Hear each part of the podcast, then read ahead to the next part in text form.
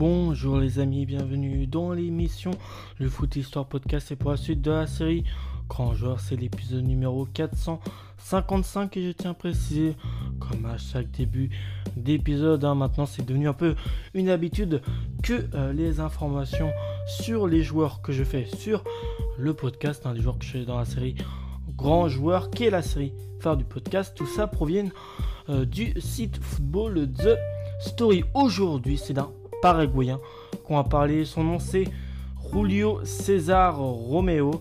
Son nom, euh, ça c'est son nom complet. Il est né le 28 août 1960 à Lug au Paraguay. Il a joué au poste de milieu offensif. Il mesure 1m73 et son surnom c'est Romerito. Il a eu 32 sélections pour 13 buts avec l'équipe du Paraguay. Romerito est considéré, est considéré par beaucoup comme l'un des meilleurs joueurs de l'histoire du football paraguayen, très performant et créatif. Il s'est fait connaître pour sa rapidité, sa vivacité, sa résistance et son efficacité incroyable. Une dizaine de buts par saison. Julio César Romeo illustre parfaitement le phénomène.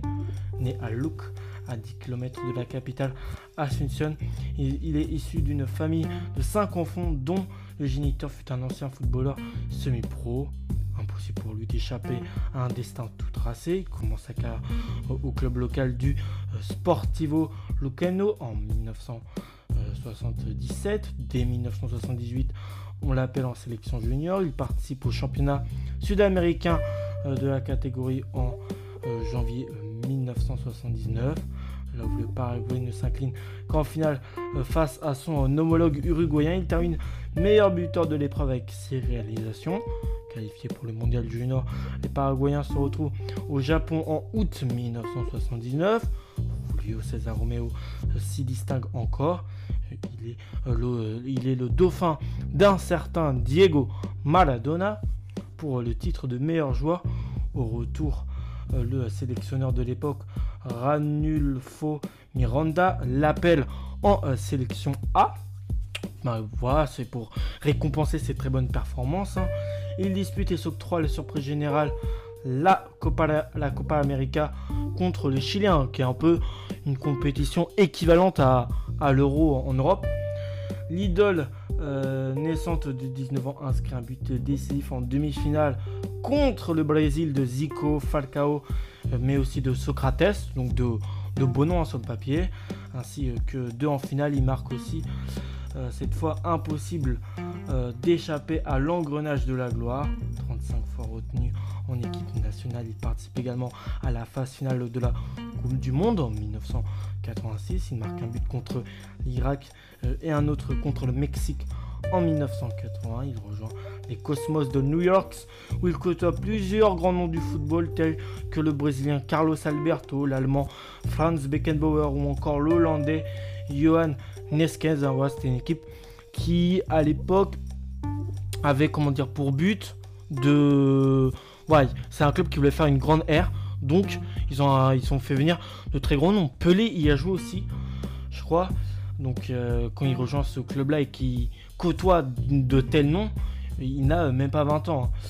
Il écoute les euh, conseils des anciens, d'abord perdus dans l'agitation et le tumulte new-yorkais. Le portugais Celino et le gardien Birkenmeyer euh, le, prennent sous leur, euh, le prennent sous leur coupe. L'adaptation est rapide. Sur le terrain, c'est la même chose, hein, c'est rapide.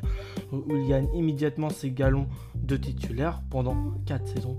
Il fait le bonheur du cosmos et remporte deux titres de NASL. Mais le soccer américain commence à battre de l'aile. Euh, les déficits énormes des clubs nord-américains entraînent une succession de faillites dont euh, les New York Cosmos vont, vont avoir au final. Hein. C'était ce championnat, c'est plus le championnat de maintenant qui est beaucoup plus évolué. Hein. Euh, même si là, il y a quelques années, il y a 5, 6, voire 10 euh, ans, de bons noms euh, sont passés dans ce championnat de, qui est maintenant la MLS, Major League Soccer. des joueurs comme David Beckham, Wayne Rooney, même Thierry Henry ont, y ont passé. Euh, donc voilà, le soccer américain commence à battre de l'aile, les déficits énormes des clubs de ce championnat entraînent une succession euh, de faillites. Contacté par son ex-coéquipier Carlos Alberto, devenu directeur du marketing du club de Fluminense, il pose ses valises au Brésil, à Rio, euh, et devient l'un des meilleurs joueurs d'Amérique du Sud. Le salaire proposé n'est pas aussi juteux, mais les primes de match compensent assez largement ce problème. Romero euh, se met rapidement euh, à la langue portugaise.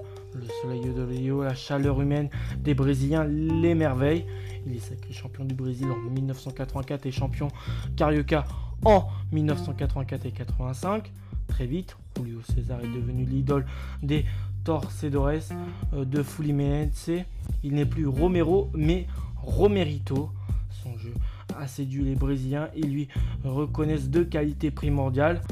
La première est sa technique, la seconde est son esprit de gagneur, de toujours vouloir gagner beaucoup plus de trophées. Si en sélection Romero, euh, Romero évolue le plus souvent au poste d'avant-centre, à Fluminense il se multiplie sur tous les parties du terrain, capable d'organiser au milieu de personnes attaque, mais aussi de venir défendre près de sa propre surface. Euh, ta, euh, ta clan est courant comme le plus accrocheur des défenseurs. Euh, une synthé, une meilleur joueur du championnat brésilien en 1984 et 85. Il est du footballeur sud-américain de l'année en 1985, star au Brésil.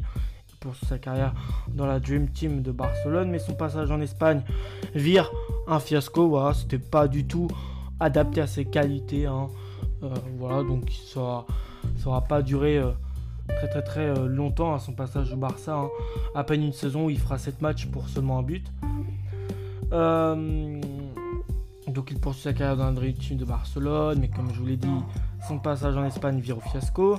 Après un bref passage aussi au Mexique, il termine sa carrière dans son pays et son club de cœur, le Deportivo Lucano, avec un peu plus de 400 buts inscrits tout au long de sa carrière. Il devient ensuite conseiller municipal pour sa ville natale entre 2001 et 2006. Voilà pour ce qui concerne la carrière de Julio César Romero.